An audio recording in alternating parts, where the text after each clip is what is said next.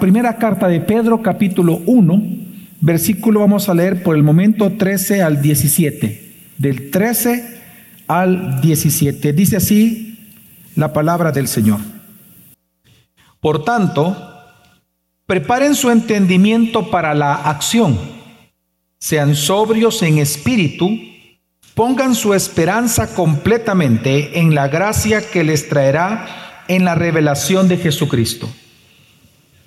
Como hijos obedientes, no se conformen a los deseos que antes tenían en su ignorancia, sino que, así como aquel que los llamó es santo, así también sean ustedes santos en toda su manera de vivir. Porque escrito está, sean santos porque yo soy santo.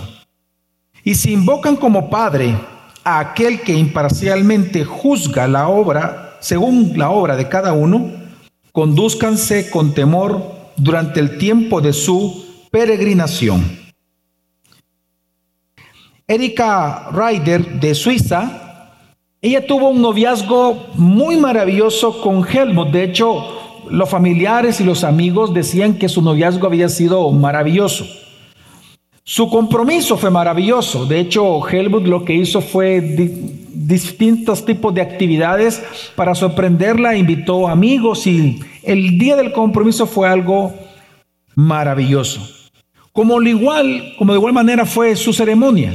Fue una ceremonia muy bonita, en un lugar muy especial, muchos invitados, muchos amigos, muchos familiares. Los regalos también fueron maravillosos. Y la luna de miel fue maravilloso, un viaje por barco en el mar Báltico, el cual duró 15 días, así que todo apuntaba a ser un matrimonio maravilloso.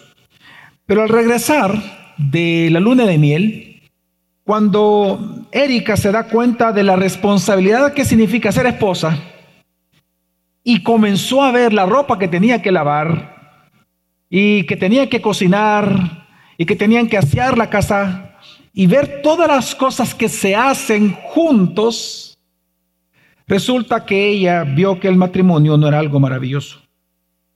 Al ver las responsabilidades matrimoniales dejó de ser maravilloso y en menos de un mes de casada ella se suicida.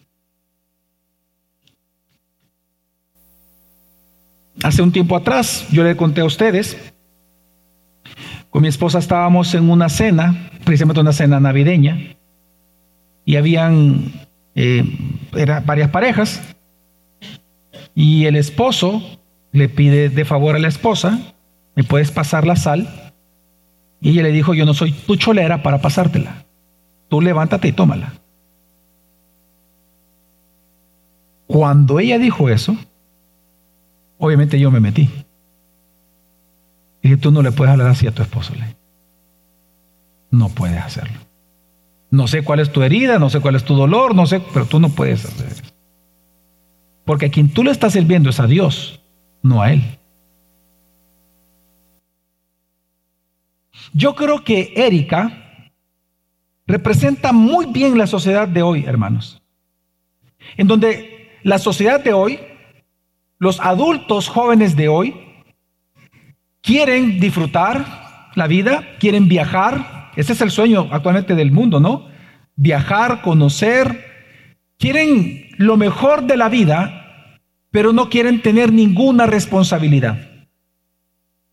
Quieren viajar, quieren tener dinero, pero no quieren asumir la responsabilidad de casarse, de tener hijos, de ser padres, de estudiar, de trabajar o de hacer cualquier otra cosa. Es decir, queremos los privilegios, pero no queremos las responsabilidades. Y es interesante que Jesús enseñó esto mismo ya hace mucho tiempo. En Lucas capítulo 12, versículo 48, Jesús dice, a todo el que se le haya dado mucho, mucho se le demandará de él. Y al que mucho le han confiado, más se le exigirá. Es decir, lo que Jesús está enseñando es que Toda persona que recibe privilegios o bendiciones de parte de Dios tiene una gran responsabilidad. Es aquella vieja frase que no fue original de Spider-Man, se los digo a los jóvenes que están aquí, ¿verdad? Aquella vieja frase que es mucho, mucho más antigua, de que toda gran responsabilidad conlleva, perdón, toda, toda, todo privilegio conlleva una gran responsabilidad. Usted le está leyendo que Jesús lo habló antes. todo aquel, dice Jesús, que se le ha dado mucho, o sea, grandes privilegios, una comida, una casa, una familia, un trabajo, vacaciones, etcétera, mucho se le demandará de él. Ahora, y esto es cierto, hermanos, de parte también de nosotros los cristianos. Porque si nos ponemos a pensar, hermanos, no hay ningún don sobre la faz de la tierra más importante, más valioso, más hermoso, más precioso que el Evangelio, que la vida de Cristo. Amén. No hay nada más valioso que eso. Y si a nosotros se nos ha dado lo más valioso y lo más importante, imagine la gran responsabilidad que tenemos delante de Dios. Esto es cierto para nosotros, porque no hay mayor don o regalo que Dios nos pueda dar que exija una mejor respuesta que como nuestra salvación en Cristo Jesús. Pues precisamente el texto que estamos leyendo, el texto que hemos leído, Pedro, el punto central del texto es que por la gracia que nosotros hemos recibido, y yo, hoy voy a agregar, en este año 2023, por la gracia que hemos recibido de parte de Dios en el año 2023, cada día Dios nos exige una responsabilidad. Cada uno de nosotros está obligado a responder a Dios por esa gracia que nos ha dado. La gracia no es una deuda. No estoy hablando de, una teoría de la deuda de cristiano a Dios por su gracia, no. Pero hay una responsabilidad que el hecho de recibir la gracia salvadora se nos ha sido dada a cada uno de nosotros. Y el texto lo está diciendo, que por la gracia que hemos recibido cada día, se exige una vida responsable de parte de nosotros delante de Dios. Y para, poder entender esto, quiero que hacer uso del contexto porque es ahí donde se menciona y donde se puede ver eh, eh, esto que estoy mencionando. Aquí mismo, en, en, en, Primera de Pedro, en el capítulo 1, si usted me sigue ahí con, en su Biblia, del versículo 13 al del 3 al 12, usted lo que observa es que el apóstol Pedro comienza a mencionar las grandes bondades y bendiciones que usted y yo hemos recibido por causa de haber sido salvados por Jesucristo. Por ejemplo, se nos dice en el versículo 3 y 4 que se nos ha dado a usted y a mí una esperanza.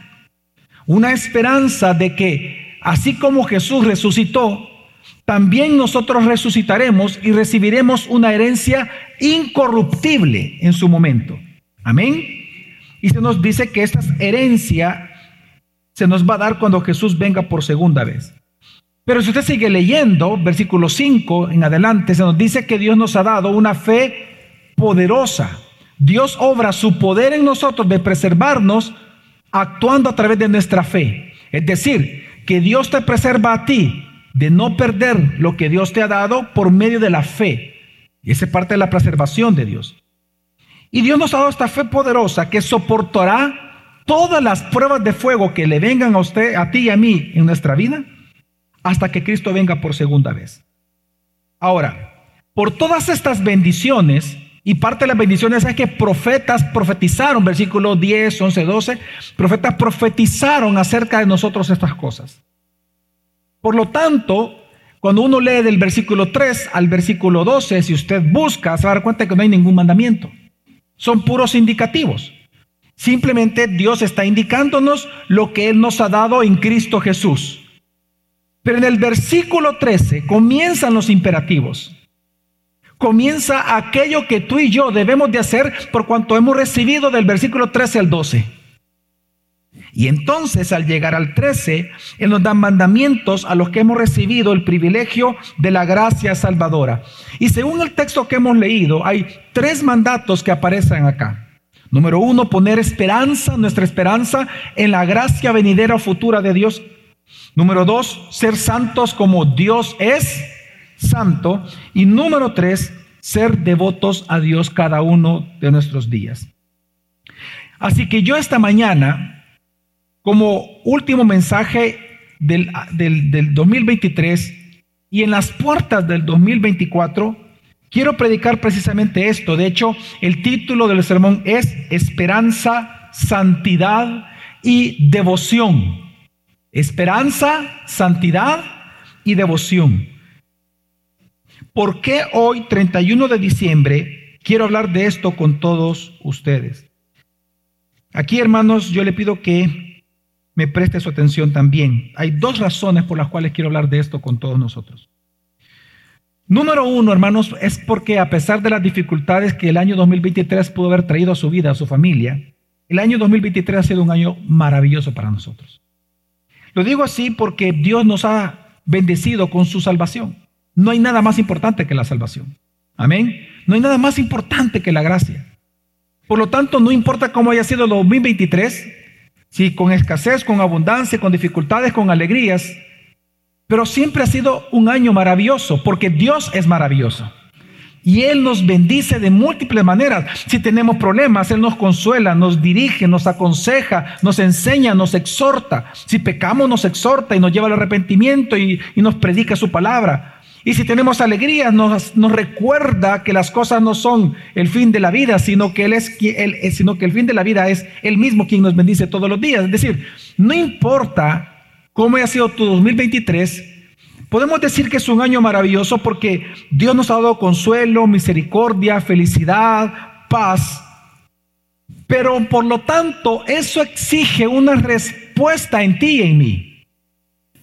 El texto de esta mañana nos enseña que por la gracia que usted y yo recibimos todos los días, porque el bien y la misericordia del Señor nos seguirán, porque la gracia de Dios la recibimos todos los días y la hemos recibido en este año y vamos a recibir gracias sobre gracias este próximo año, entonces nosotros tenemos, la Biblia nos exige una vida responsable de esas bendiciones. Es lo que nos va a enseñar ese texto. Esto lo vemos nosotros considerando el contexto. Por ejemplo, hemos leído versículo 13 al 17. Pero cuando usted lee y si usted revisa conmigo eh, el capítulo 1, del versículo 3 al versículo 12, lo que hace el apóstol Pedro es enseñarnos acerca de las bendiciones que hemos recibido por causa de ser hijos de Dios, que hemos recibido juntamente con el Evangelio. Por ejemplo, en el versículo 3 y 4 se nos dice que Dios nos ha dado una esperanza, nos ha dado la, esperanza de una herencia incorruptible que vamos a recibir cuando Jesús venga por segunda vez.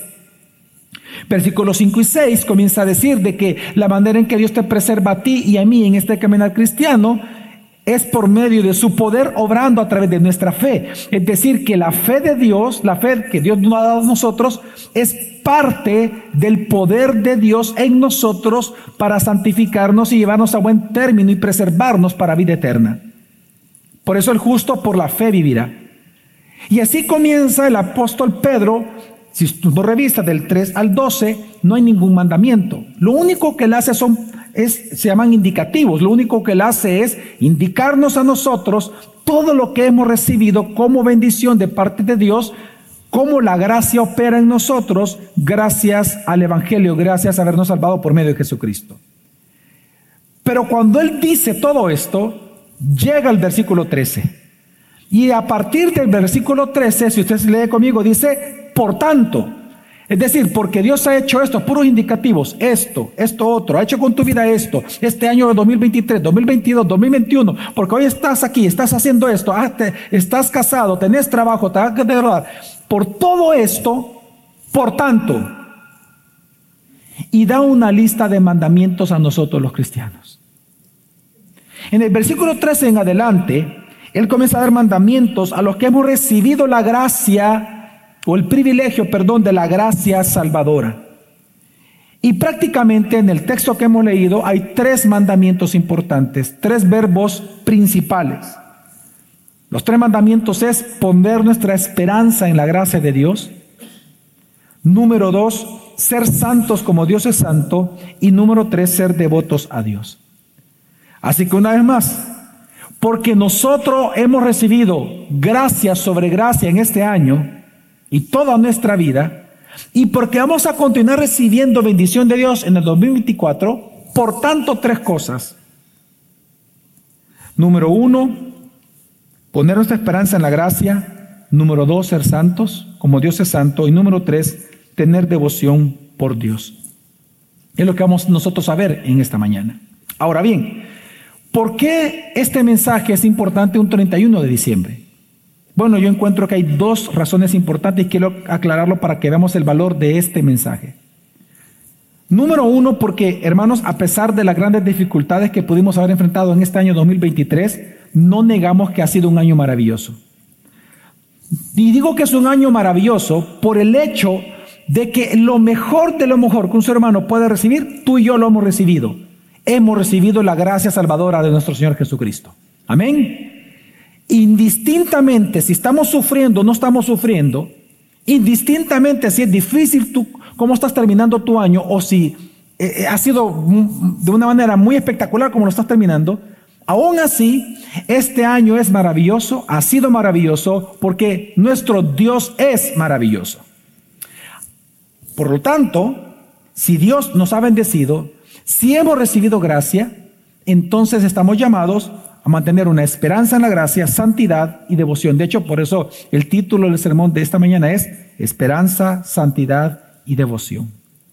Ahora bien, la segunda razón por la cual este texto es importante y estos tres mandatos son importantes y mantenerlo todo el próximo año en mente, esperanza, santidad y devoción, como respuesta a la gracia recibida por Dios, es por los desafíos que se ven que vamos a comenzar a vivir en El Salvador poco a poco. Desafíos nuevos que antes no vivíamos. Y por eso lo voy a mencionar. Y me estoy refiriendo específicamente al pluralismo. Al pluralismo de ideas. Déjeme explicárselo.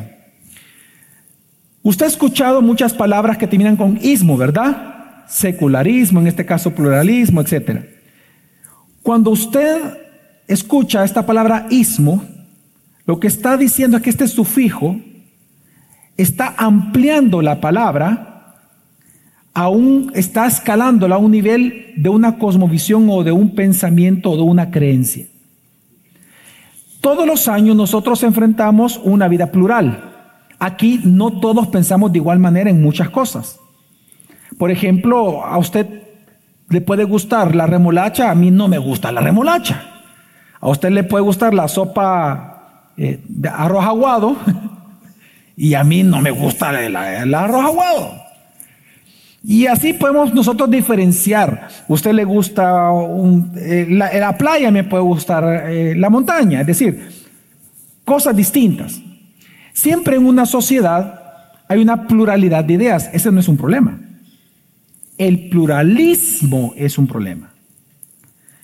Cuando hablamos de pluralismo, hermanos, estamos hablando de aquella, de, aquella filosofía que sostiene que cualquier creencia, cualquier perspectiva, cualquier religión, cualquier ideología, cualquier sistema religioso puede coexistir de manera igualitaria y tiene el mismo valor que todas las demás religiones.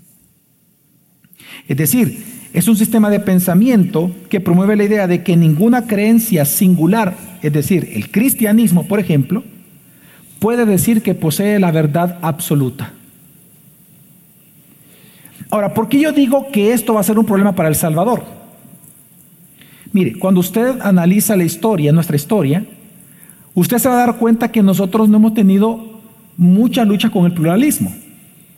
De hecho, la sociedad salvadoreña se cree que más del 90% ha escuchado más alguna vez el Evangelio. La gente es muy religiosa. Pero el problema que, que se va a avecinar a nivel de ideologías es que como el país está apostándole mucho para progresar al turismo, y es una de las grandes, de las grandes eh, inversiones que está haciendo el país, eso significa de que va a venir personas de todo tipo de cultura y pensamiento. Ya no solo al turismo, a trabajar. Bueno, se ha dicho que se va a dar visa a todo aquel que venga a querer invertir en Bitcoin, por ejemplo. Y está bien, yo, yo no estoy hablando de la economía, estoy hablando de las ideas. Toda persona que venga aquí a erradicar, que venga de otro país, viene con sus propias ideas. Ese es el punto. Y eso nunca lo hemos enfrentado. Por ejemplo, yo no sé si usted sabía que El Salvador ha sido por muchos años clasista, racista. De, hecho, nosotros hemos tenido leyes. ¿Usted se ha dado cuenta por qué la comunidad eh, eh, de, personas de piel oscura están en Honduras, en Nicaragua? ¿Sabe por qué? estuvieron en primer lugar aquí en El Salvador, pero aquí hubo una ley que decía que ninguno de piel oscura podía habitar y los mandaron para Honduras. O sea, el, el salvadoreño ha sido racista. Pero digo, digo, ¿por qué estoy mencionando todo esto? Quiero que entienda que la apertura hacia el mundo va a hacer que vengan muchas ideas. Y estas ideas, algunas por parecerle lógicas a usted, si usted las cree, le va a traer problemas a usted. Me refiero a esto. Por ejemplo, para el plural, dentro del pluralismo, precisamente el evangelio no es exclusivo, tiene que ser inclusivo. Y va a haber un momento en el cual a ti y a mí nos van a decir, tú no me puedes imponer tus ideas. Yo esto lo creo, esta es mi verdad, tú mantén tu verdad. En un mundo plural de pluralismo, lo que va a suceder es que la soberanía de Dios y cualquier idea que, que sea similar a la soberanía de Dios va a ser una mentira. Y en general, lo que trato de decir es que al final, en un mundo plural, lo que sucede es que todas las ideas son verdad. Por lo tanto, si todo es verdad, nada es verdad. Es lógico. Entonces, lo que, se está, lo que se está observando, por ejemplo, en este momento, y se lo, le voy a decir cosas que no mencioné en el servicio pasado.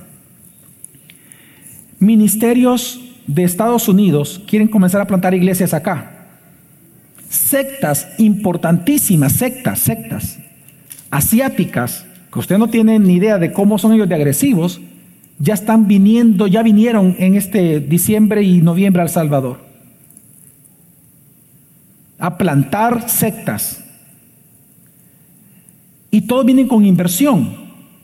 Por ejemplo, hoy en el mes de enero y febrero vamos a mandar una circular a diferentes pastores del Salvador diciéndoles que tengan cuidado y vamos a tener los nombres de ministerios que no son ministerios, sino que es lavado de dinero, por ejemplo. Que vienen a invertir muy fuertes cantidades para hacer campañas y otras cosas que van a hacer. Yo le puedo mencionar, amigos me han escrito, mira, ¿y qué está pasando en sabor? Queremos poner esto y esto otro. Es decir, en, en este mundo, en esta apertura, vienen muchas ideas. Por lo tanto, hermanos, el desafío que vamos a tener nosotros, ¿sabe cuál va a ser de la iglesia? El desafío va a ser defender la verdad. Amén. Amén. Y eso es lo que yo quiero que entienda. Mire, yo sé que para usted, que, yo le estoy diciendo esto, tal vez para algunos no es tan grave. Pero solo déjeme darle un ejemplo de cómo las ideas del mundo fácilmente entran en una iglesia. ¿va? Por ejemplo, hoy en día muchas personas se están volviendo veganas y dicen, es que no hay que matar a los animalitos. Y usted puede decir, pero pastor, ¿y qué tiene malo eso? Tiene mucho de malo. ¿Qué dice la escritura? Come. Comen, mate y come. Yo no le puedo llamar a lo que Dios llama bueno, como yo no le puedo llamar qué? Malo. Yo he hablado con creyentes que me dicen, no, es que, no es, es que es malo matar animales. ¿Y por qué es malo? Y le enseño Génesis. Ya lo he hecho, créame. Quiero que entiendas que todas estas ideas, que el mundo verde y que por esta teología verde es parte de esas culturas. Lo que pasa es que no quiero mencionar todos los ismos que hay, porque eso no es una clase esto de cosmovisión. Bueno, aprovecho para decirles que hay una clase de cosmovisión en Semper Reformanda, hermanos. Ahí usted puede enterarse de todo esto.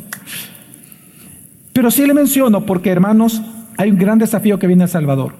Si tú piensas que has defendido la verdad, no, hermano. Espérate a lo que viene. Hoy viene de verdad al Salvador una mezcla de ideas tan fuertes que aquí se va a ver en dónde usted está parado. Si en la roca firme de Cristo o ha construido su casa en la arena. Amén. Por esa razón, por esta razón, es que quiero predicar de esperanza, santidad y devoción, lo que dice el texto. ¿Por qué? Porque esto es lo que Dios manda a un pueblo que recibe gracia sobre gracia todo el tiempo que en el pluralismo de ideas que estaban enfrentando, estaban siendo perseguidos, Dios les dice, mantén tu esperanza en la gracia, mantente santificado y adórame todo el tiempo con temor. Qué devoción. Amén, hermanos. Así que la intención en el pequeño tiempo que tengo en esta mañana es decirte lo siguiente, convencerte de esto, que porque somos bendecidos, seremos bendecidos el próximo año, pero a la vez desafiados en el 2024, mostremos, hermanos, esperanza, santidad y devoción todos los días. Amén. Acompáñeme rápidamente al versículo 13 y veamos el primer mandato que Dios nos da de mantener nuestra esperanza en la gracia. Dice, por tanto, preparen su entendimiento para la acción, sean sobrios en espíritu, pongan su esperanza completamente en la gracia que les, se les traerá en la revelación de Jesucristo el apóstol Pedro comienza diciendo, pongan su esperanza. Porque el verbo, perdón, el verbo, el verbo principal de toda esta oración, porque aquí hay tres verbos. El verbo principal, es decir, el mandato principal de Dios es pongan su esperanza. ¿Qué, qué significa eso? Vivan deseando, vivan esperando algo. Ahora, tenemos que entender, hermanos, que la esperanza para el cristiano es sumamente importante, tan importante como la fe. De hecho, la fe y la esperanza caminan juntas de la mano, todo el tiempo. ¿Se acuerdan ustedes la definición de Hebreos 11, eh, capítulo 11, versículo 1 acerca de la fe? Los que leen la Biblia, es pues la fe. ¿Qué, dice? ¿Qué es lo primero que dice? La certeza de qué? De lo que se espera. Vean para acá por un momento. Dice, es pues la fe la certeza, la certeza cuando se tiene en el tiempo presente, en el tiempo pasado, en el tiempo futuro. ¿Cuándo yo tengo certeza? Hoy. Hoy. Yo tengo certeza hoy. ¿De qué? ¿Qué dice? Es pues la, fe, la certeza de lo que se espera, esperanza. Pero está definiendo la fe. Es pues la fe. Quiero entender que la fe tiene una relación directa con la esperanza, pero son distintas. La fe, hermanos, es la confianza que los cristianos tenemos acerca de Dios en el presente. En base a la palabra, yo confío en lo que dice la Biblia respecto a mi presente. Eso es la fe. La fe es la confianza para el presente. La esperanza es mi confianza en la palabra para el futuro. Esa es la gran diferencia. Pero ambas son expresiones de confianza. Esperar es la actitud del cristiano respecto hacia el futuro. Es la actitud del cristiano que confía en que Dios va a cumplir las promesas que me le ha dado en el futuro. Entonces, ¿qué es lo que está diciendo Pedro? Por tanto, porque han recibido gracia y porque van a continuar recibiendo gracia en 2024, y porque, aunque están siendo afligidos, porque estaban siendo perseguidos, recuerde que esta carta primera de Pedro fue escrita a los cristianos que se fueron a Poncio, Galacia, Bitinia, Capadocia, a todas estas regiones que se fueron huyendo. Él les escribe les dice: mientras están sufriendo, pongan su esperanza. La pregunta es: ¿en qué tenemos que confiar los cristianos? En el 2024 también. Bueno, dice en la gracia que, les, que se les traerá en la revelación de Jesucristo. Digan conmigo, la gracia venidera de Dios. Hermanos, es en la gracia. La esperanza que tú y yo tenemos que poner es que así como Dios, hermanos, ha sido fiel al, tiempo presente, así como Dios ha sido fiel todo el año 23, así sabemos de que Dios va a ser fiel todos los siguientes años de nuestra vida. Porque Dios es fiel. Aunque nosotros, tú y yo seamos infieles, Dios permanecerá siendo fiel. Así que nos manda a poner la esperanza en esta obra de gracia, gracia sobre gracia, bendición tras bendición, partiendo de Cristo Jesús. En otras palabras, lo que está haciendo el apóstol Pedro, hermanos, ya en, en palabras más sencillas, Dios nos está mandando a vivir a la luz de la eternidad. Uno de los grandes problemas que el pluralismo va a traer y ha traído siempre, el secularismo también y otros ismos más, es que te hace pensar de que esta, esta vida es lo más importante y esto es todo. Y todo tú lo juzgas en base a esto, a la vida aquí. Te enojas cuando alguien te quita algo y no lo ves como una oportunidad de bendecirlo, por ejemplo. Tomar un, un ejemplo. Yo una vez este, parqué el carro en un lugar y me robaron, este, en aquel momento usaba copas el carro, me robaron las cuatro copas. Y yo me enojé. Pero en un momentito dije, bueno, oré y le dije, Señor, Ellos no me las han robado, yo se las regalo. Ay, que les sirvan a ellos. De repente un día parqué el carro allá en, en Ataco y me robaron la llanta de repuesto. ¿Qué creen que le dije al Señor? Señor, no me lo robaron, yo se las siembro.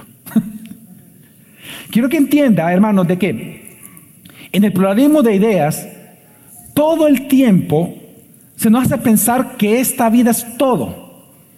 Y todo nuestro enojo, todas nuestras reacciones, todos nuestros planes están basados en el tiempo presente.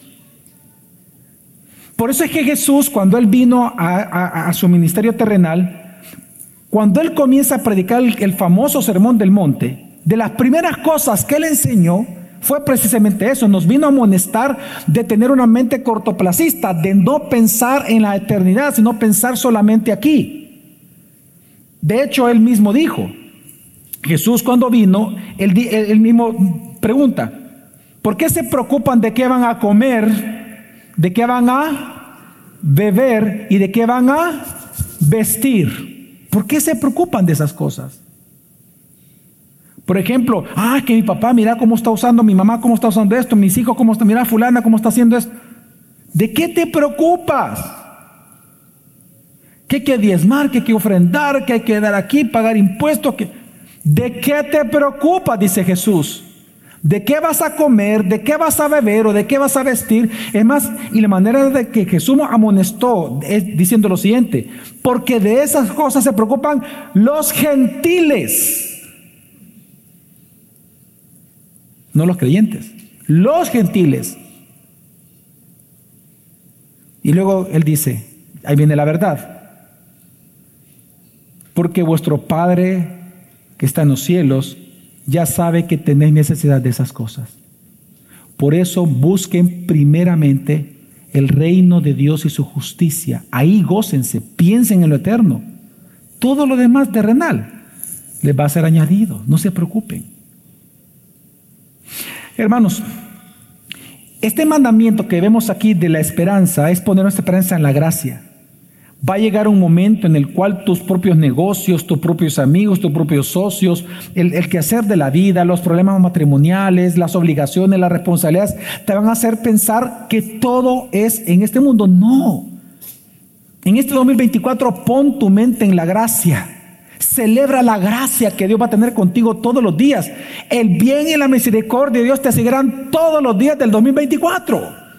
Pon tu mente en eso y decide hoy conforme a eso. No tengas miedo, no tengas miedo al futuro. Porque este mandato que Jesús dio aquí es contrario al pluralismo. El pluralismo te dice, piensa en el, vive el aquí y el ahora. Piensa en ti mismo. Por ejemplo, frases, la vida es una, disfrútala. Comamos y bebamos que mañana moriremos. Vive cada día como que si fuera el último. Todas estas frases, todas estas frases que parecen lógicas, son parte de este mercado de ideas del mundo. Y Jesús dice, no, no es así, es mentira. Es mentira.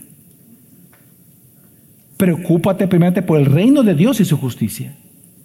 Piensa en lo eterno. Tú tienes que estar convencido que tus acciones presentes tienen consecuencias eternas. Hoy en día es diferente, vive al máximo, pero una otra frase, vive al máximo. Saca lo mejor de ti. Atesora, acumula. Los demás son hipócritas, son sanguijuelas, no le des a nadie, no des a la iglesia. Pensamiento secular, pensamiento secular, pensamiento. De repente viene tu amiga, tu amigo, y mira, ¿y por qué les das a la iglesia? Mira, ¿y por qué ayudas a, esos de la iglesia? No, hombre, pues te están lavando el cerebro vos. Y comienzas, de una manera, muy sutil a desconfiar de la escritura. Porque te suena lógico. Es que nadie está diciendo que no es lógico lo que te van a decir. Precisamente parte del éxito es eso. Entonces, prácticamente lo que está enseñando este versículo, hermanos, es que porque Dios te ha salvado, porque Dios ha sido fiel en el presente, en el pasado, tú tienes una responsabilidad en el futuro y es mantén tu esperanza en la gracia. No pongas tu confianza en personas. No pongas tu confianza en circunstancias. no pongas tu confianza en partidos políticos. No pongas tu confianza y tu esperanza en partidos políticos. No pongas tu esperanza y confianza en partidos políticos. No pongas tu confianza y tu esperanza en personas, en circunstancias, en cosas. Pon tu esperanza en la gracia. ¿Sabe lo que te ha sostenido hasta el día de hoy? La gracia de Dios. Confía en Dios. En Él pon tu esperanza. Que Dios va a usar partidos políticos, sí. Que Dios va a ocupar políticos, claro que sí. Que Dios va a ocupar empresas, claro que sí. Que Dios va a ocupar circunstancias, sí. Si no vamos a negar que estamos gozando de, una seguridad que yo de chiquito no, ni me acordaba. No, lo digo en serio. Pero mi esperanza no está en personas. No. ¿En quién tiene que estar? En Cristo. Agradecido con Él y hacia Él. La gloria es para Él. Amén. Pero entonces, ahora la pregunta es cómo lograrlo. ¿Cómo lograr mantener nuestra esperanza todo un año entero y toda la vida? La esperanza en la gracia. Pues aquí hay otros dos verbos, solo los quiero mencionar, que son, eh, que son participios, es decir, que modifican el verbo principal. Ya es cómo se logra. Leamos el texto una vez más. A la mitad del texto dice, pongan su esperanza completamente en la gracia. ¿Cómo se pone la esperanza en la gracia? Al inicio el versículo comienza diciendo, por tanto, número uno, preparen su entendimiento para la acción. Ahí la frase es ciñe tu entendimiento, ciñe tu mente. ¿Qué es ceñirse? Bueno, ¿se acuerdan ustedes que cuando el pueblo hebreo estaba, eh, ya habían pasado nueve plagas y aún así no eran liberados? La décima plaga iba a matar al primogénito de, ¿verdad? de, cada, de cada casa. Ellos pusieron, ¿se acuerdan ustedes que Dios mandó a, poner la sangre del, del cordero en cada casa? un cordero por familia tiene que comerse. ¿Se acuerdan, hermanos? Ok. Parte de esos mandamientos que Dios les dio esa noche fue lo siguiente. Ellos tenían que comer la Pascua ceñidos sus vestidos. ¿Qué es ceñirse? Voy a hacer, una, para atrás. Ceñidos los vestidos era, eran las, ellos agarraban el borde de las túnicas, las levantaban y cuando llegaban a la cintura se ponían un lazo y se amarraban. ¿Por qué? Porque ellos tenían que tener una actitud de emergencia, de salir corriendo. Aquí las mujeres van a entender más que los hombres, porque no es costumbre usar batas, pero una mujer que de, vestido largo que intente correr, ¿qué le va a pasar? Se va a caer. ¿Qué tiene que hacer la mujer si quiere correr? Levanta. Ese es ceñirse. Entonces Dios dice que, lo primero que dice, ciñe tu entendimiento para la acción. Ese es el mandato que está aquí.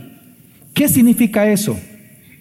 Ata tu mente ata tu corazón y ata tus emociones a la verdad, a la Biblia, a la Biblia.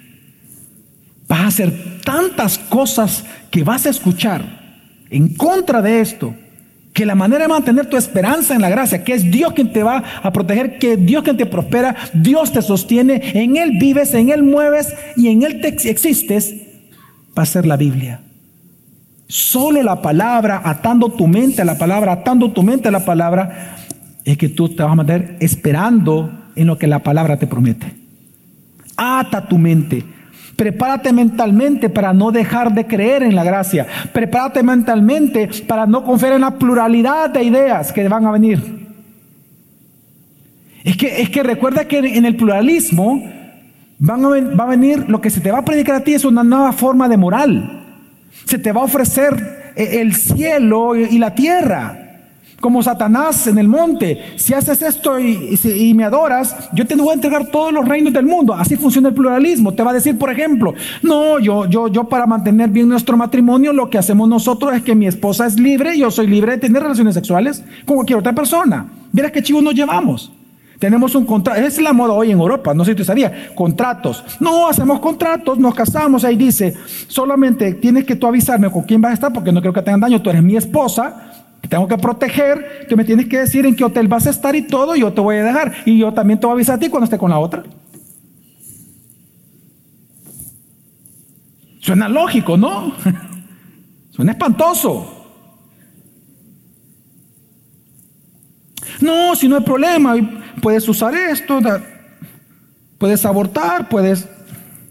¿Qué hay de malo tener relaciones sexuales antes del matrimonio si solo están probándose? No, podemos dejar de eh, eh, evitar pagar eh, los impuestos y hagamos esto, hagamos este chanchullo. Si, si lo hacemos nosotros aquí en, en, Japón, aquí lo hacemos en Corea, lo hacemos aquí en África, lo hacemos aquí en, India, o sea, quienes vengan. Y para ti va a ser muy lógico, porque todo el mundo lo hace, pues.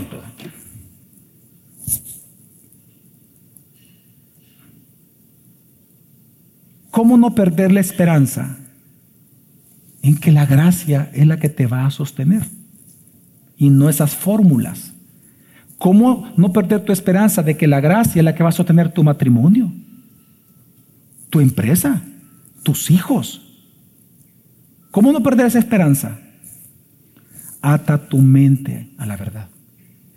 No te salgas del libro, no te salgas de la Biblia. Por muy lógico que suene lo otro. Si se cuestiona la Biblia, cuestiona lo que cuestiona la Biblia, no la Biblia. No la Biblia. Hay una verdad absoluta.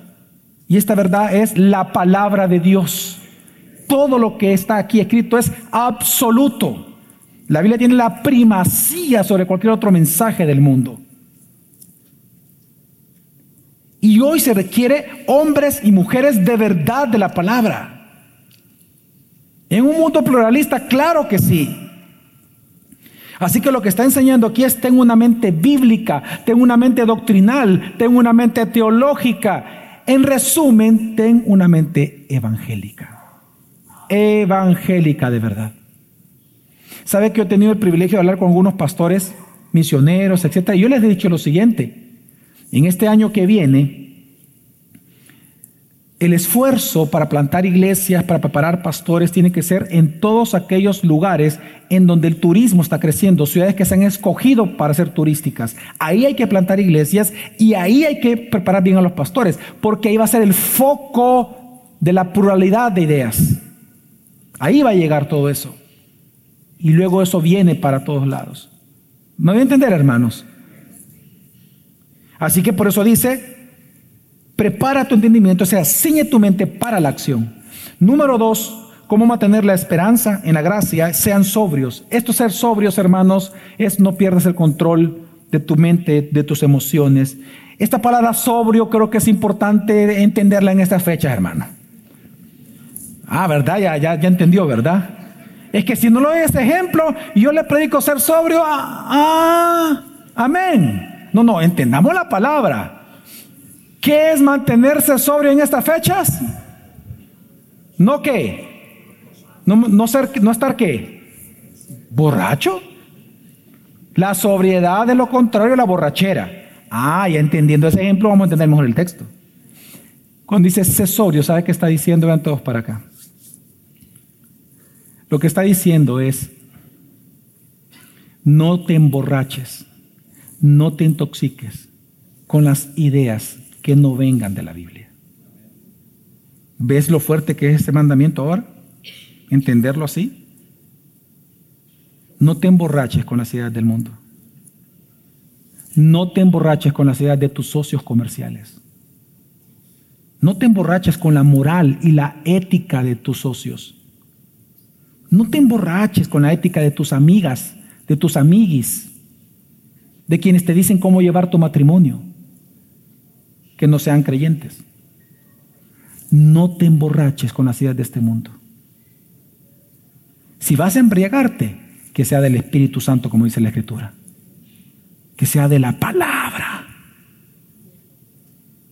Por eso habla de sobriedad, porque la borrachera es una pérdida de control de uno mismo. Te dice, sé sobrio. O sea, mantén control de tu mente, de tu corazón, de tus emociones, teniendo una vida disciplinada por medio de una mente disciplinada en la verdad. Y es que recuerda que tu moral, tu conducta está asociado a lo que tú crees. El proverbio dice, tal cual es el pensamiento en el corazón del hombre, así es él. Una vez más, tal cual es el pensamiento en el corazón del hombre, es decir, lo que cree, así es él. Lo que tú haces hoy es reflejo de lo que tú crees previamente. Entonces la Biblia dice, sé sobrio. ¿Cómo? Bueno, manteniendo tu mente en la escritura. La sobriedad no viene de un esfuerzo humano, la sobriedad viene de la santificación por medio de la palabra. Es un fruto. Entonces, hermanos, por eso es importante es que por ejemplo, si tú esperas en la gracia de Dios todo el tiempo, en que Él va a venir por segunda vez, tu conducta va a ser conforme a eso. Así es la primera carta de Juan. Los que creen en la segunda venida se santificarán a sí mismos. Te voy a dar un ejemplo. La parábola de las diez vírgenes. ¿Cuántas esperaron y cuántas se durmieron? Cinco y cinco. ¿Por qué se durmieron las que se durmieron? Bueno, no quisieron esperarlo porque no creen que iba a llegar esa noche. Pero la que vela todo el tiempo y está a la expectativa porque cree la palabra y sabe que puede ir pronto, todo el tiempo está echándole aceite porque no quiere que se le apague su lámpara. Conducta, carácter, de eso está hablando. Porque sabe que pronto vendrá. Supóngase que usted deja a sus hijos solos en su casa y usted les dice, este, mira, vamos a ir bien noche. Ay, ¿qué van a hacer sus hijos? Si no fueran cristianos? No, hombre. O hermano, hermana, patas arriba a la casa. Porque usted dijo que iba a llegar a qué horas? Pero si usted le dice, voy pronto, y le creen, ¿usted cree que van a hacer cualquier cosa? No. Hemos estado en la ventana viendo si vienen o no. Ok, es lo mismo.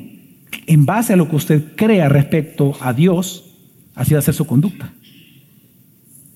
Si usted cree que Jesús no va a venir pronto porque Él es un mentiroso y la Biblia es mentirosa, y esa es una mentira, etcétera, etcétera, pues usted va a vivir como usted quiera. Pero si usted de verdad cree en la palabra, que Dios puede venir hoy en la tarde, si Él quisiera, o en este instante, si Él quiere, todos estaríamos con temor delante del Señor. Amén. Así que lo que está diciendo este versículo es, vive en la esperanza de la gracia venidera y no en la expectativa de lo secular.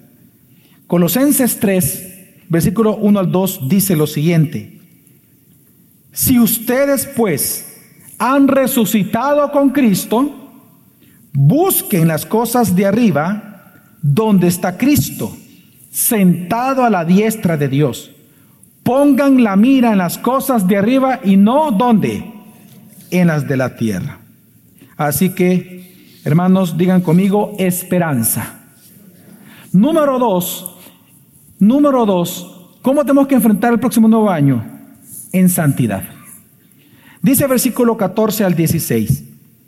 Como hijos obedientes no se conformen a los deseos que antes tenían en su ignorancia, sino que así como aquel que los llamó es santo, así también sean ustedes santos en toda su manera de vivir. Porque escrito está, sean santos porque yo soy santo. Hermanos, ¿qué es ser santo? Bueno, ser santo, me refiero en la vida práctica, es el llamado a vivir la vida digna del Dios que tú adoras, del Dios que tú amas. Si lo que tú crees, por ejemplo, es en un Dios chabacán, tu vida va a ser chabacana. Si tú crees en un Dios permisivo, tú vas a ser muy permisivo en tus decisiones. Si tú crees en un Dios eh, codicioso, tú vas a ser codicioso. La santidad en la vida práctica eh, es la expresión de vida que es conforme al carácter y naturaleza del Dios que tú adoras.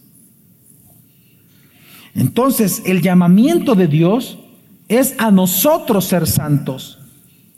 Es decir, a tener una vida conforme a imagen del carácter de Dios. Una vida conforme a su imagen. ¿Por qué? La razón es muy simple, porque Dios es santo. ¿Y, cómo, ¿Y cómo se logra esto? Bueno, el mismo versículo lo dice. Veamos otra vez los participios. La Biblia nos está diciendo cómo nosotros santificar nuestra vida. Y número uno dice, como hijos obedientes, simplemente, como hijos obedientes. No se conformen a los deseos que antes tenían en su ignorancia. El apóstol Pablo, eh, en Colosenses y en Efesios, él habla de los hijos de, de desobediencia. Aquí Pedro habla de los hijos de obediencia, o de la obediencia, como se lee en griego, de la obediencia. Lo que está diciendo la escritura, hermanos, es porque Dios es santo. Tú y yo tenemos el llamado a vivir conforme a como Dios en su carácter Él es en obediencia a su palabra, no como antes, no amoldándonos a como antes vivía, ni amoldándonos a toda la cantidad de ideas que usted va a escuchar en un mundo pluralismo, en el mercado de ideas. Y número dos, tener un comportamiento santo cada día en nuestra forma de ser. Ahora, ¿por qué? Porque Dios es santo. Hermanos, Dios es santo, es decir, que su carácter es conforme a su esencia. Ser santo significa de que Dios tiene una forma de ser especial consigo mismo, que no es igual a ninguno de nosotros. Él es distinto en sí mismo. Por lo tanto, la manera en que tú y yo aprendemos a santificar nuestra vida es viendo a Dios como Él trata con nosotros.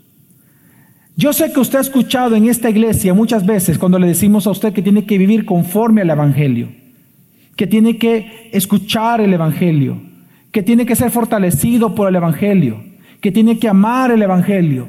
Todo el tiempo se lo decimos. Pero ¿qué es eso en la práctica? ¿Qué es vivir el Evangelio? Bueno, es vivir como Dios lo trata a usted. El Evangelio tiene que ser el fundamento de mi comportamiento para con mi esposa, por ejemplo. Vea, ¿Cómo actúa Dios cuando yo lo busco a Él o cuando nosotros lo buscamos a Él y le pedimos perdón por nuestros pecados? ¿Qué hace Dios de primeras? ¿Qué hace Dios, hermanos? Si usted viene y le dice, Señor, yo he pecado contra ti, te pido perdón porque he hecho esto, esto, esto que hice, va en contra de tu palabra, yo le hice con intención, Señor, perdóname. ¿Qué hace Dios en ese momento? Perdonarlo.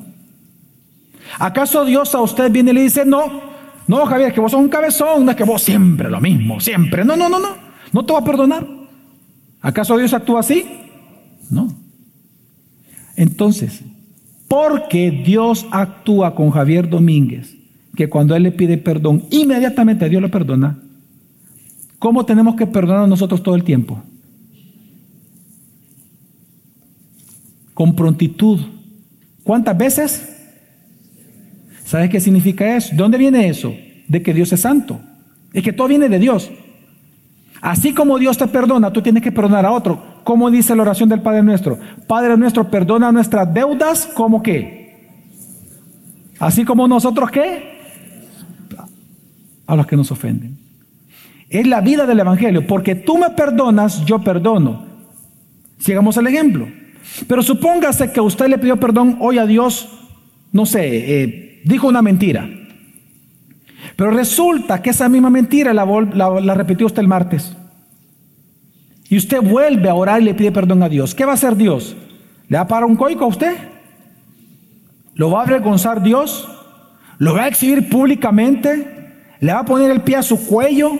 ¿Lo va a matar en el instante? ¿Qué va a hacer Dios cuando usted le pide perdón? Lo va a perdonar. Pero ya lo perdonó del, del pecado este antes. ¿Dios va a tomar venganza? No, lo va a perdonar. Porque le está pidiendo perdón. De ahí viene que cuántas veces tenemos que perdonar? 70 veces. Siete. Hermanos, lo que estoy tratando de decirle es que cuando usted vea a, Dios en la Biblia, comparado, pongámoslo en contexto bíblico, comparado con los otros dioses del panteísmo, de esa pluralidad de dioses que había en Roma, mire, Dios no es violento. Dios no es adúltero. Dios no es adúltero. Dios no es adúltero, no es promiscuo, no es liberal. Dios no es enojado. Dios no es rencoroso. Dios no es violento. Dios no es un abusador. Él actúa con gracia, con misericordia, con amor. Mantiene ira por justicia en contra del pecado y por eso así tenemos que ser nosotros también. Ese es vivir conforme al Evangelio. Si Dios es un Dios de amor, ¿Yo qué tengo que hacer con los seres humanos? Amarlos. ¿Qué tengo que hacer con mi esposa? Amarla. Si Dios cuida de mí, aunque yo no lo merezco, ¿qué tengo que hacer con mi esposa? Ahí sí no lo dicen, ¿verdad? Si Dios te cuida a ti aunque tú no lo merezcas, ¿cuántos aquí Dios los cuida aunque no lo merezcan? Si Dios te cuida a ti aunque no lo merezcas y te da tu pan diario aunque no lo merezcas, ¿qué tienes que hacer tú con tu esposa? Cuidarle, proveerle a diario, aunque tú pienses que no lo merezca. Ese es vivir conforme al Evangelio. Siga, pastor, más y las mujeres. No, pues hoy voy con las mujeres. Eso. no se quede callado, pastor. Porque la iglesia se somete a Cristo que le exige someterse. Por eso la mujer se somete a su marido en todo. Cuando usted busca a Dios, ¿Dios está indispuesto o dispuesto? ¿Acaso Dios, ay, otra vez aquí viene y... ¿Qué molestamos? ¿Qué querés? Así es Dios. Hermano, así es Dios. ¿No? ¿Cómo tenemos que ser nosotros con nuestros hijos? ¿Cómo tenemos que ser con nuestros padres? ¿Cómo tenemos que ser con las mujeres con el esposo y, el esposo con la esposa? ¿Qué quiere mi amorcito? Dígame. Claro. ¿Qué quiere mi reina? Aquí está su rey. Dígame qué quiere. ¿Vea? Claro.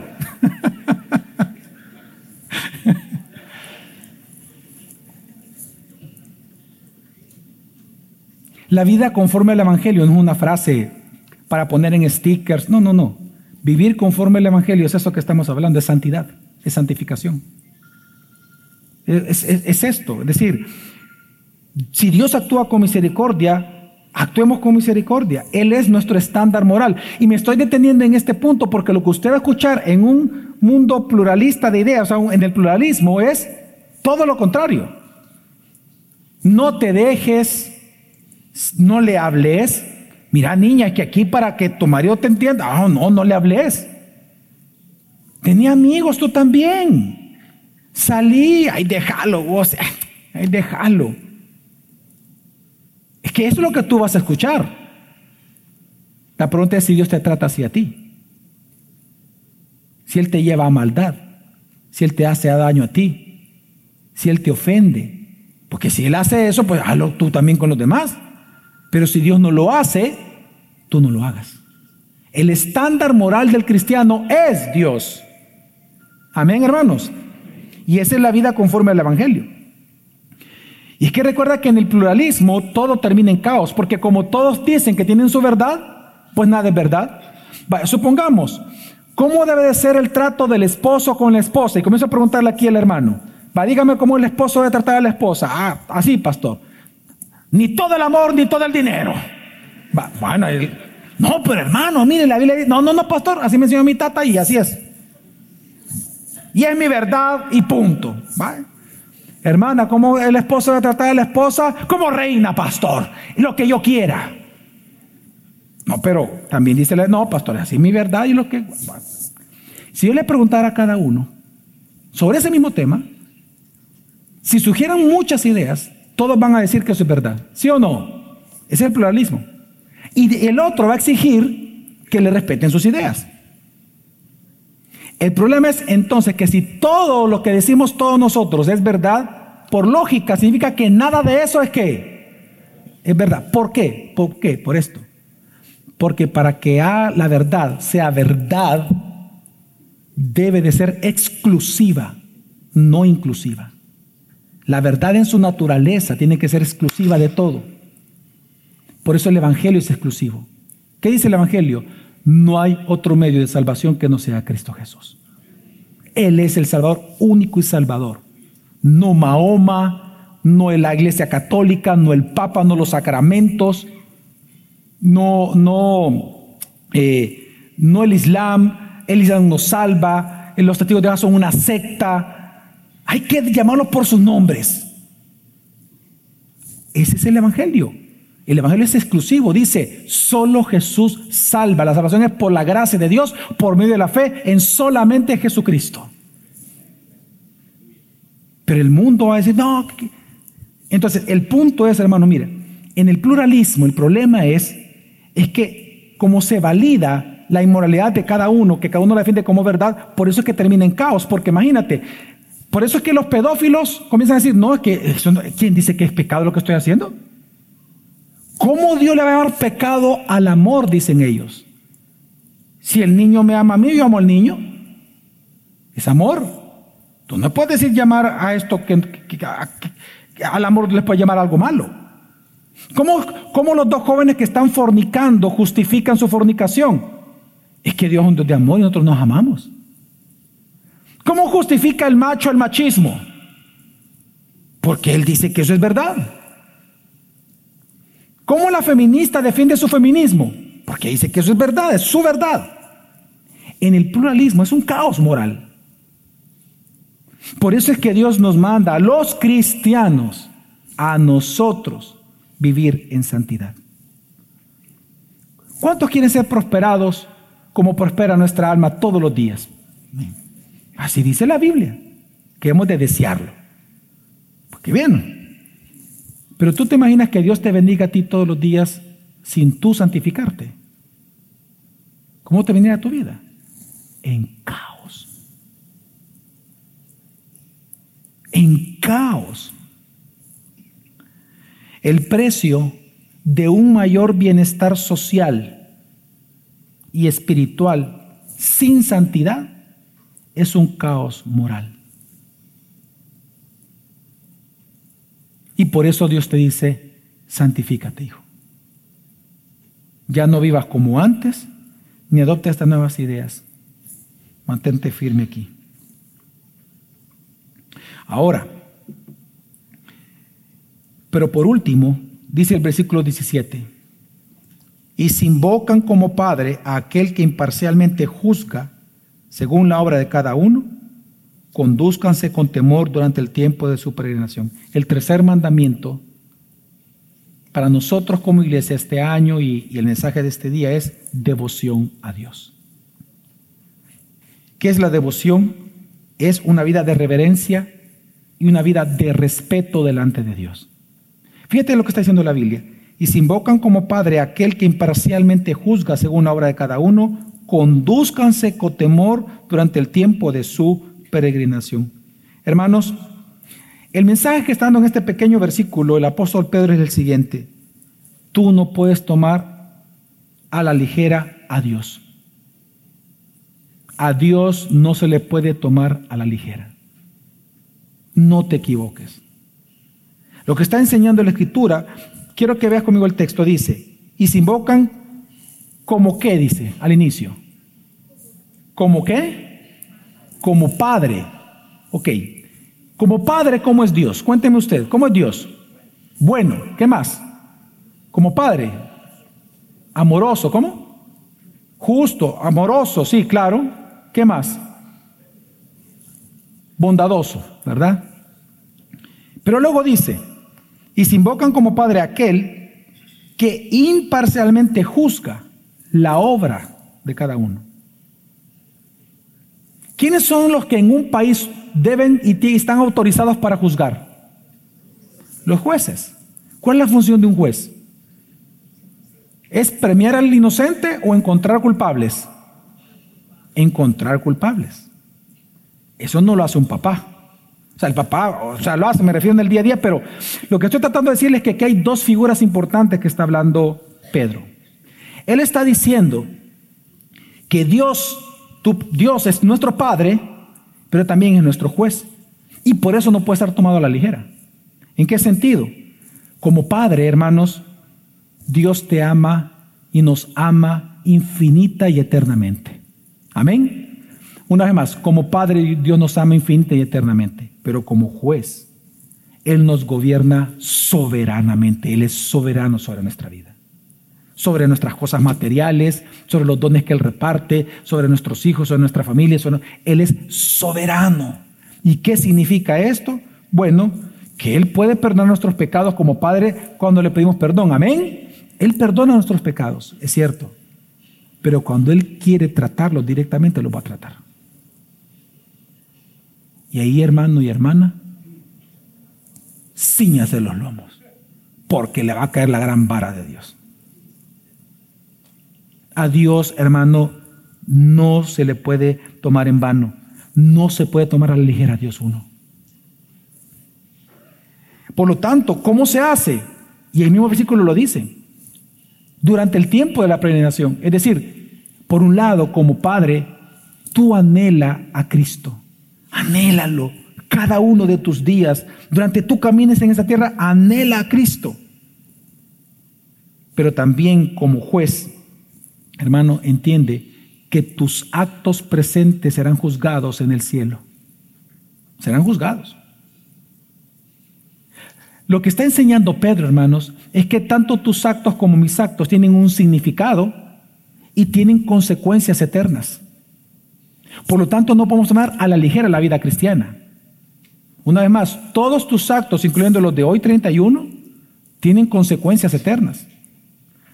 Y, sabes, por eso es que Jesús dijo, dice, no acumuléis tesoros, ¿dónde? En la tierra, sino acumular tesoros en el cielo. Ahora, Debemos de acumular tesoros en el cielo. ¿Desde dónde se acumulan? ¿Desde dónde? Desde la tierra. Desde este espacio y tiempo de nuestra peregrinación, tenemos que acumular tesoros en el cielo. Lo que, todos estos versículos lo que están diciendo es que hay consecuencias eternas. Apocalipsis lo dice. Dice que cada uno va a ser juzgado según sus obras y según dice el corazón. En griego, ahí dice, según los riñones. Se han jugado sus riñones, dice. El corazón significa la parte más profunda del ser humano, sí, pero los riñones habla de las intenciones. Es decir, Dios no solamente va a juzgar lo que tú vas a hacer hoy 31, sino las intenciones por las cuales hiciste. Increíble. Y a cada uno se le va a pagar conforme a sus obras, dice. Todo lo que nosotros hacemos tiene consecuencias eternas. Entonces, ¿cuál es el desafío de 2024? Temer a Dios. No le temas a los hombres, no le temas a los sistemas, no le temas a los cambios, témele a Dios. Amén. En Él vivimos, en Él existimos y en Él nos sostenemos. Temamos a Dios. Tú no, tú, recuerda, por eso, hermano, este texto está rodeado de, de una gran verdad que tenemos que temer a Dios porque es Dios quien nos salvó a nosotros. ¿Acaso el sistema educativo del sabor puede darte salvación? ¿Acaso los médicos pueden salvarte a ti? Me refiero a salvación eterna. ¿No? ¿Los pastores? ¿No? ¿Los padres de familia? ¿No? ¿Los políticos? ¿No? ¿Economistas? ¿No? ¿Quién es el único que puede salvarnos? Entonces a Él temamos. Porque Él es el único que puede salvar, el único que puede juzgar. A Él temamos. ¿Y qué es temor? Es vivir en respeto constante a Dios. Así que hermanos, ¿cuál es el gran desafío? El gran desafío para nosotros es adorar a Dios con temor, según su voluntad, pero también adorarlo con amor, anhelándolo a Él todos los días de nuestra vida. A Dios se le adora de las dos maneras, con temor y con amor. El temor, hermano, te va a llevar a arrodillarte delante de Dios, arrodillarte. El amor, a abrazarlo. Y tú tienes que adorarlo de las dos maneras a Dios. Cuando tú le temes a Dios, el temor es lo que te lleva a hacer esto. Esto es lo que tú haces. Y te arrodillas y comienzas a orar es porque tú le temes. Y el amor lo que hace es que tú lo abraces. Es que tú quieras servirlo. Hermano, buenos días, ¿qué tal? ¿Cómo has estado? Pase adelante. Hola, ¿qué tal? ¿Qué te puedo servir? ¿Quiere una Biblia? Mira, aquí está. Pero el temor, arrodillarse y el amor, abrazarlo. Y en ambos nosotros estamos adorando a Dios. Hermanos, en este mundo tenemos que aprender nosotros a deleitarnos delante del Señor. Pero el mismo mundo se encarga de que tú busques tu deleite en otras cosas que no sea Dios. Teme a Dios. Mira, Y la adoración tiene que ser así porque es muy simple entenderlo. Cuando tú amas a alguien pero no le temes ofenderlo, tú lo que vas a terminar haciendo es irrespetándolo. Piensa en un hombre abusador. El hombre abusador se le llama así porque él dice, ah, yo te amo, mi amor, yo te amo, mira, perdóname, no lo volveré a hacer. Y de repente o le vuelve a pegar, o vuelve a adulterar, o vuelve a hacer, a hacer otra mentira y le daña otra vez el corazón. Y cuando la mujer se enoja, viene el mismo círculo. Viene otra vez llorando, perdóname, yo te amo. Amor sin temor a ofender, lo que produce es irrespeto. Pero démosle vuelta. Temor, solo temor, sin amor, lo que produce es servilismo por miedo. Una mujer abusada, una mujer que ya no ama a, su esposo o un esposo que no ama a su esposa. De verdad, cuando digo que no se ama es porque ha habido grandes problemas. No sé, por alguna otra razón. O dos personas, dos amigos. Dos personas. Temor sin amor lo que produce servilismo. Por lo tanto, ¿cómo tenemos que adorar a Dios? Con temor y amor a la vez. Amén. Eso es devoción. Hermano, la devoción es la que produce la vida que dignifica la gloria de Dios como nuestro redentor. Seamos devotos a Dios. Amén. Devotos. Así que hermanos, hoy 31 de diciembre, de verdad hermanos, yo le pido que no vaya a dudar que Dios la vaya a bendecir. No se necesita llegar al 31 de diciembre para saber que Dios nos bendice. Es lo que estoy tratando de decirle. Amén. Dios nos bendice todos los días. No tiene, que ver, no, tiene que ver con un año, es todos los días porque es una promesa de todos los días. Entonces, si esto es algo normal para nosotros, entonces sí, enfrentemos un nuevo año entendiendo los desafíos que vienen. Porque Dios nos bendice y entendemos que Él nos va a bendecir, pero también entendemos los desafíos que vienen, entonces nosotros hoy, como cristianos en El Salvador, mostremos esperanza, santidad y devoción a Dios todos los días del nuevo año. Pero hagámoslo de verdad con gozo y con alegría, porque sabemos de que saldremos victoriosos porque Dios nos ha dado ya la victoria. Pero de que vienen tiempos que se va a requerir defender la verdad, vamos a tener que defender la verdad, hermanos. Lo vamos a tener que hacer. Amén.